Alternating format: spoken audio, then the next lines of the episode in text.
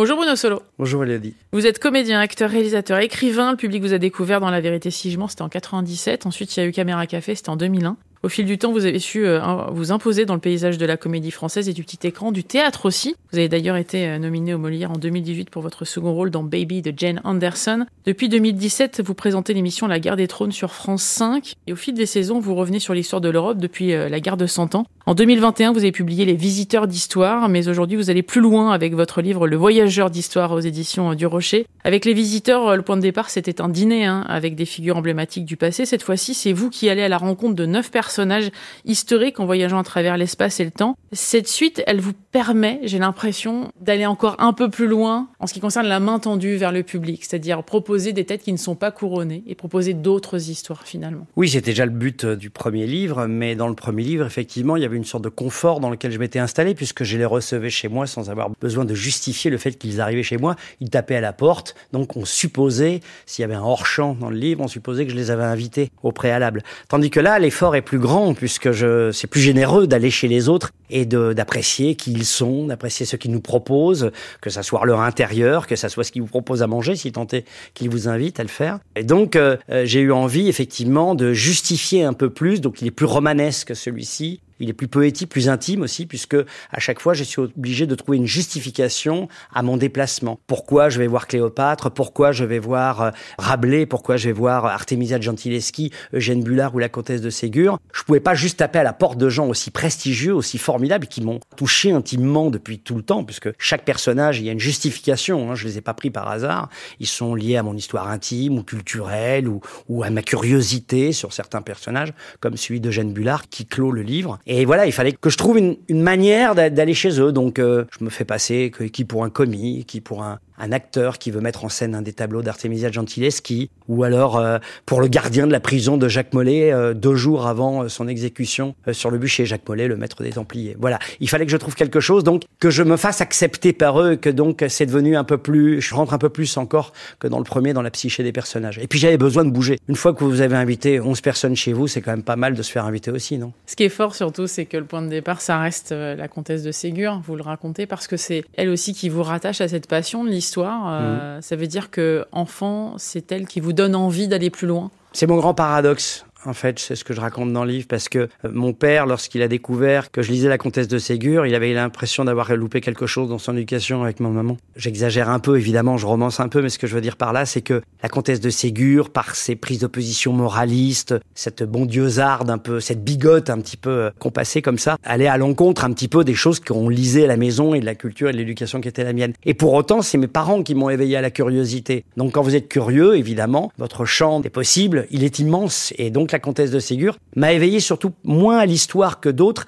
mais surtout à la littérature. C'était avec la comtesse de Ségur, quand je suis sorti de mes littératures enfantines, entre 8 et 10, 11 ans, euh, j'ai commencé à m'intéresser à quelque chose de plus construit, de plus structuré, de plus littéraire, et c'est la comtesse de Ségur qui m'a initié à, plus tard à Balzac. Euh, d'ailleurs, on l'appelait un petit peu. Euh, il y, a, certains écrivains qui l'appelaient une, sorte de Balzac, voilà, de Balzac au féminin. Et c'est vrai que quand on fouille dans la biographie de Sophie Rostopchin, puisque c'est son vrai nom, on se rend compte de la complexité de cette femme et ce par quoi elle est passée pour raconter des histoires aux enfants. Ça peut-être été une des premières pédagogues, pédopsychiatres, même si les moyens employés peuvent paraître surannés, dépassés, voire euh, très euh, très cruels à certains moments. Et effectivement, il faut la remettre dans le contexte de l'époque. De toute façon, quand on s'intéresse à un personnage historique, faut toujours le mettre dans le contexte. Faut pas faire de parallèles avec notre présent. On peut faire des parallèles contextuels, mais il faut essayer de les remettre dans la situation dans laquelle ils vivaient et les carcans qui étaient les leurs. Et ceux de la comtesse de Ségur, ça la rend passionnante. Et moi, j'ai une tendresse immense pour elle. Ouais. On ressent toujours l'œil de votre père qui vous a mhm. quitté maintenant. Il est toujours là? C'est ça, oui, oui, il est toujours là, oui. Il est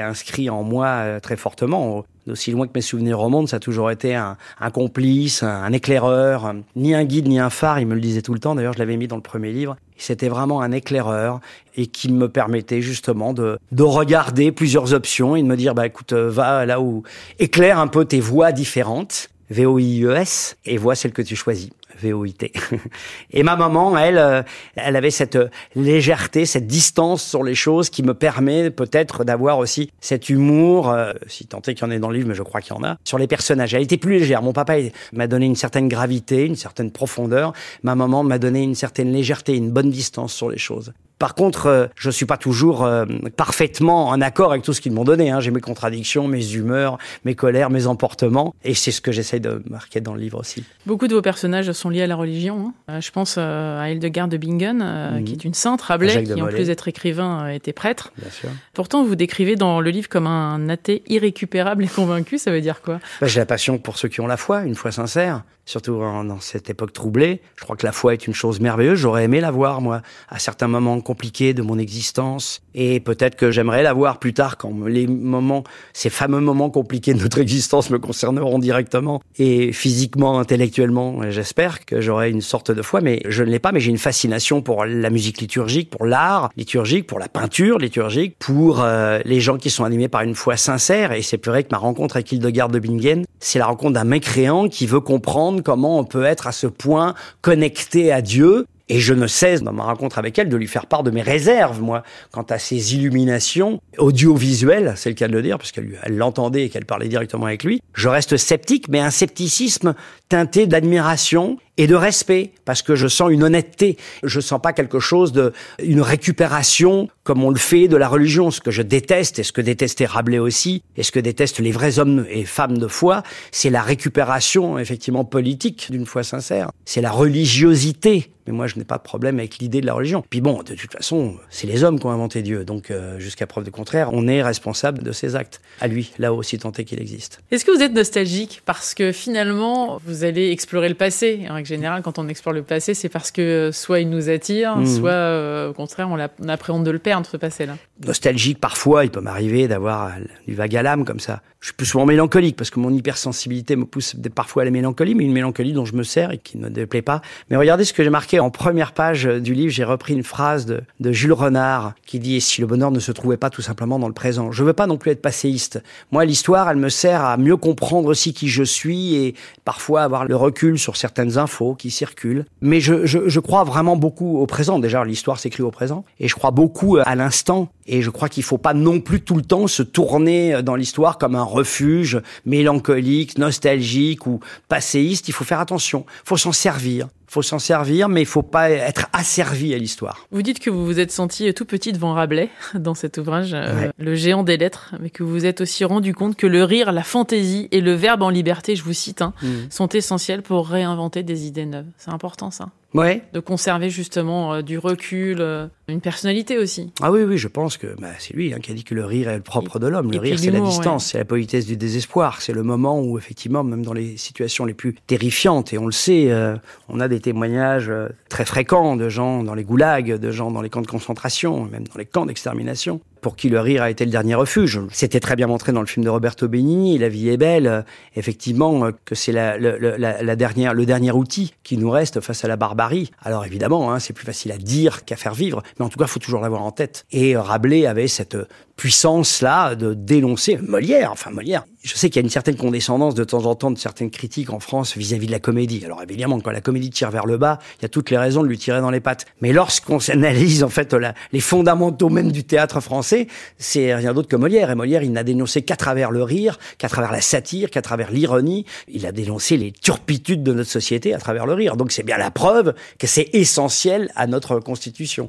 Et Rabelais a été le premier à, le, à théoriser ça, à écrire dessus, bien avant Bergson, bien avant d'autres. Et la rencontre avec euh, Rabelais, pour moi, est sûrement la plus chaleureuse, la plus puissante. Celle, et celle-là, et celle avec Bria Sabarin. Quelle place occupe l'humour dans votre vie, alors Bah, il est essentiel, même si de temps en temps, je me rends compte qu'en vieillissant, euh, j'ai tendance de, de, le mettre un peu en bandoulière, des fois, et oublier que c'est le ciment même de mon existence. C'est le ciment de mon couple, par exemple. C'est le ciment de mon, de mon existence, de mon rapport avec les enfants. Il nous arrive de nous engueuler pour autant, hein, mais, mais c'est quand même le ciment essentiel de ma vie. Et il s'effrite de temps en temps, parce que à l'aune de tout ce qui se passe, je suis un optimiste, mais un optimiste, c'est aussi un pessimiste lucide donc euh, voilà, c'est quelqu'un qui a les clés, quoi. Donc euh, de temps en temps, euh, parce que je suis curieux, j'ai quelques clés qui me font dire qu'il faut rester optimiste, mais non de non, qu'est-ce que c'est difficile? Parlons de la curiosité, justement. Ça, c'est vraiment votre socle, c'est votre base. Mhm. C'est le ciment qui a construit votre vie, finalement. Est-ce que c'est pas l'une des choses les plus essentielles? La curiosité. En tout cas, moi, moi c'est la seule qualité que je revendique à titre personnel. Si j'ai des qualités autres, c'est à ceux qui me connaissent ou pas de les définir. Mes défauts aussi, évidemment. Moi, c'est plus facile de dire ses défauts que ses qualités. C'est toujours très présomptueux de faire part de ses qualités. Mais il y en a une, oui, que je revendique parce qu'elle ne tient qu'à moi. C'est la curiosité. Une curiosité insatiable, Ma soif d'apprendre est plus grande que celle de savoir, si tant est que je sache quelque chose. Mon père il me disait tout le temps ça. Et j'ai une soif d'apprendre, d'être curieux, mais de tout. Hein. Euh, par exemple, je regarde des émissions sur la mécanique, alors je n'y connais rien du tout. Je regarde des émissions de temps en temps où il y a des mecs des, qui se plongent, des mecs ou des femmes d'ailleurs, qui se plongent dans des moteurs avec passion et qui vous expliquent pourquoi un moteur ça marche comme ci, comme ça. Et ben ça me passionne. Alors je, pour autant, je vais pas devenir mécanicien je vais pas faire un stage, mais je suis passionné en fait aussi, pas et curieux de ceux dont j'ignore tout. Je suis passionné par les sciences et les mathématiques, alors que je sais même pas poser une division. Et quand je vous dis que je sais pas poser une division, vraiment, je suis dyscalculique absolu. Quoi. J'ai du mal encore avec l'heure, j'ai du mal avec toutes ces choses-là. Donc ma curiosité l'emporte tout le temps sur ma paresse. Et je pense que une certaine paresse intellectuelle nous précipite dans l'ignorance et l'ignorance c'est le pire ennemi de la liberté quoi. Et moi donc ma curiosité je la cultive. Ouais. Vous avez toujours euh, cultivé euh, effectivement cette liberté euh, et même vous l'avez toujours revendiquée finalement. C'est plus facile de la revendiquer quand on en a des bribes. Hein. Je m'en rends compte. Hein.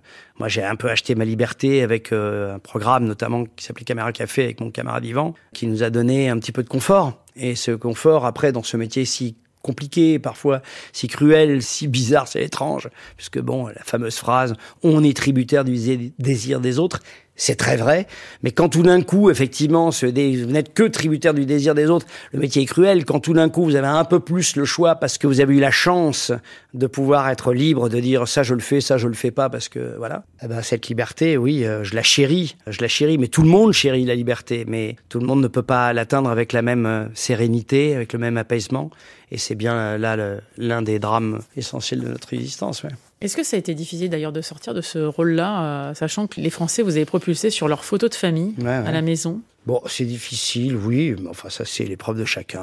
Moi je me plains pas de ça, euh, effectivement, des fois on nous colle des étiquettes, ça dépend où on est l'école. Si on nous la colle sur le front, c'est facile de l'enlever. Si on a la colle au milieu du dos, euh, que moi j'ai les bras un peu courts, effectivement c'est plus compliqué. Bon, ben, j'ai eu la chance qu'on me l'a pas trop collé au milieu du dos, et si tant est qu'on ait eu envie de le faire, j'ai toujours su en faire fi, c'est-à-dire m'en foutre, me dire bon ben voilà d'accord, vous voulez me coller une étiquette et tout. Mais moi j'adore la comédie, hein, on y revient fondamentalement. Sauf qu'on me propose des rôles tout à fait différents euh, maintenant, plus dramatiques ou plus sérieux, si tant est que ça veut dire quelque chose.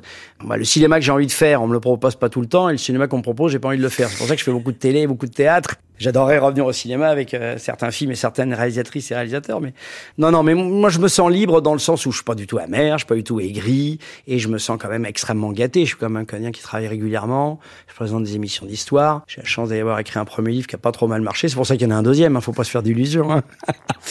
Il y a quatre de vos personnages qui sont des femmes. Ouais. Cléopâtre, Hildegard de Bingen, Artemisia ou la comtesse de Ségur. Est-ce que c'est une volonté justement de redonner euh, une place euh, qui a mm. été très importante dans la grande histoire aux femmes Oui, oui. Alors euh, déjà parce que ces quatre femmes-là, notamment Artemisia Gentileschi, qui n'a longtemps pas été citée dans les livres d'histoire de l'art, qui a une vie, elle et d'autres. Difficulté. oui, oui, une sorte d'histoire écrite par les hommes, totalement misogyne. Alors si j'ai mis quatre femmes, c'est aussi parce que ces quatre femmes me passionnaient. Alors évidemment, il n'était pas question de, de dire bon ben, je l'ai pas fait dans un souci d'équité pour moi, les, en fait, l'équité n'est même pas un sujet, quoi. J'ai grandi là où j'ai grandi, j'avais une maman qui était assez militante, un papa qui était très sympathisant de la cause féministe dans les années 70, ouvrier du bâtiment. Je autant dire que je dis pas qu'il était le seul, mais ils n'étaient pas pléthores quand même à avoir ce positionnement-là dans ces années-là. Donc moi, ça n'a jamais été un sujet. Donc euh, moi, me passionne l'humain, et si l'humain est un homme et s'il est une femme, ça ne voilà. Dans j'avais quand même le sentiment que je n'en avais pas mis assez dans le premier. Et là, il devait y avoir Rosa Luxembourg aussi. Et puis finalement, il a fallu que je fasse des choix. Et comme j'avais traité de Louise Michel, même si elles sont assez différentes, il y avait des luttes communes qui faisaient que j'avais peur d'être un peu redondant. Mais ces quatre femmes-là, Hildegard de Bingen, c'est une femme éclairée de l'intérieur, en connexion avec Dieu, Artemisia Gentileschi, dont beaucoup de l'œuvre et, de peinture, hein, et, de la peinture et le résultat des violences qu'allaient subir les hommes. C'est d'ailleurs comme ça que j'ai appelé le chapitre d'Artemisia Gentileschi. Je l'ai appelé Artemisia et les hommes qui détestaient les femmes, parce qu'elle a été confrontée à la détestation la plus sordide, la plus cynique et la plus physiquement la plus terrible. Et c'est une femme absolument passionnante D'aucuns maintenant pensent qu'elle est l'égale de Caravage, de Gréco, de, du Titien, de Raphaël, de Michel-Ange. C'est une des grandes, grandes peintres de la Renaissance. Il suffit de voir Judith et Holoferne, qui est donc le tableau dont je me sers pour partir euh, à la rencontre de cette femme, pour comprendre à quel point cette femme a peint son actualité, sa vie comme peu. C'est peut-être une des premières peintures catharsiques et tout, et elle est absolument euh, fascinante, cette femme. Vous commencez votre livre en écrivant Les voyages forment la jeunesse, mais ils déforment les chapeaux. Enfin, c'est un peu plus loin. Est-ce que ce sont les voyages qui vous ont construit? Oh oui, en tout cas un en particulier que j'ai fait avec mon papa quand j'avais 13 ans, où il a décidé de me prendre par la main. Je l'aurais bien fait avec, euh, nous l'aurions bien fait, lui et moi, avec euh, ma maman et ma petite sœur, mais elle était vraiment trop petite et on savait dans quelles conditions on allait partir. C'était un voyage très rustique, on savait pas nécessairement où on allait dormir. Maman, elle a eu un petit peu peur de, de partir dans cette aventure-là, ça a quand même euh, presque quatre mois. On s'est baladé, on a fait des rencontres avec des gens, on savait pas nécessairement qui on allait rencontrer, mais des vraies rencontres, parfois un peu, un peu plus brutale, mais la plupart du temps euh, enrichissante. Et beaucoup de ce que je suis aujourd'hui, je le dois à ce voyage fait avec mon père à, l'âge de 13 ans. Vous aimiez quand vos parents vous racontaient des histoires, mhm. enfants, euh, inévitablement. Aujourd'hui, c'est vous le raconteur d'histoire, même si vos enfants sont grands. C'est exactement ce qui se passe. C'est le plus important, ça, de transmettre. Ouais, pour moi à titre personnel, la transmission est la chose la, plus essentielle. Parce que le temps fait son œuvre, des fois il efface. C'est bien, hein, de temps en temps, hein, pour les grandes douleurs par exemple, qu'il atténue, qu'il soit un, pansement, mais le temps n'a pas vocation non plus à être un, allié de l'oubli. Je pense que le temps, euh, euh, justement, quand il commence à effacer certaines choses, à nous de transmettre pour dire, certes, le temps a effacé certaines douleurs, euh, certaines certaine cruauté. Pour autant, il n'est pas question d'oublier. Et on le voit bien que l'oubli crée des, aujourd'hui des dissensions dans nos sociétés et la volonté d'oublier, de nous faire croire qu'il y a des choses plus importantes aujourd'hui. Tout est important. Oui, la transmission, c'est, pour moi, en tout cas, c'est essentiel. Regardez, dans les sociétés africaines, par exemple, il y avait peu d'écrits dans les sociétés africaines du 15e, 16e siècle, etc. Dans certains pays, il y avait peu d'écrits. C'est ce qu'on appelait les griots qui transmettaient le savoir, la connaissance. Ça continue. Les hein. traditions. Ça continue, bien sûr. Et euh, j'ai ils ont commencé à le faire. Et si euh, l'un d'eux avait cessé de, de parler sous prétexte qu'il n'écrivait pas, qu'est-ce qui serait passé? Qu'est-ce qui serait passé? Donc, euh, c'est essentiel de transmettre, de continuer par l'écriture, par la peinture, par la poésie. Je vous le redis, cette phrase de, de Nietzsche. Heureusement, nous avons l'art pour ne pas mourir de la vérité. Et l'art, c'est de la transmission. Merci beaucoup, Bruno Solo, d'être passé dans le monde d'Elodie sur France Info. Euh, ça s'appelle Le Voyageur d'Histoire. Ça vient de paraître aux éditions du Rocher. C'est un voyage historique, la rencontre avec plusieurs personnages emblématiques et méconnus du passé. Merci beaucoup. Merci.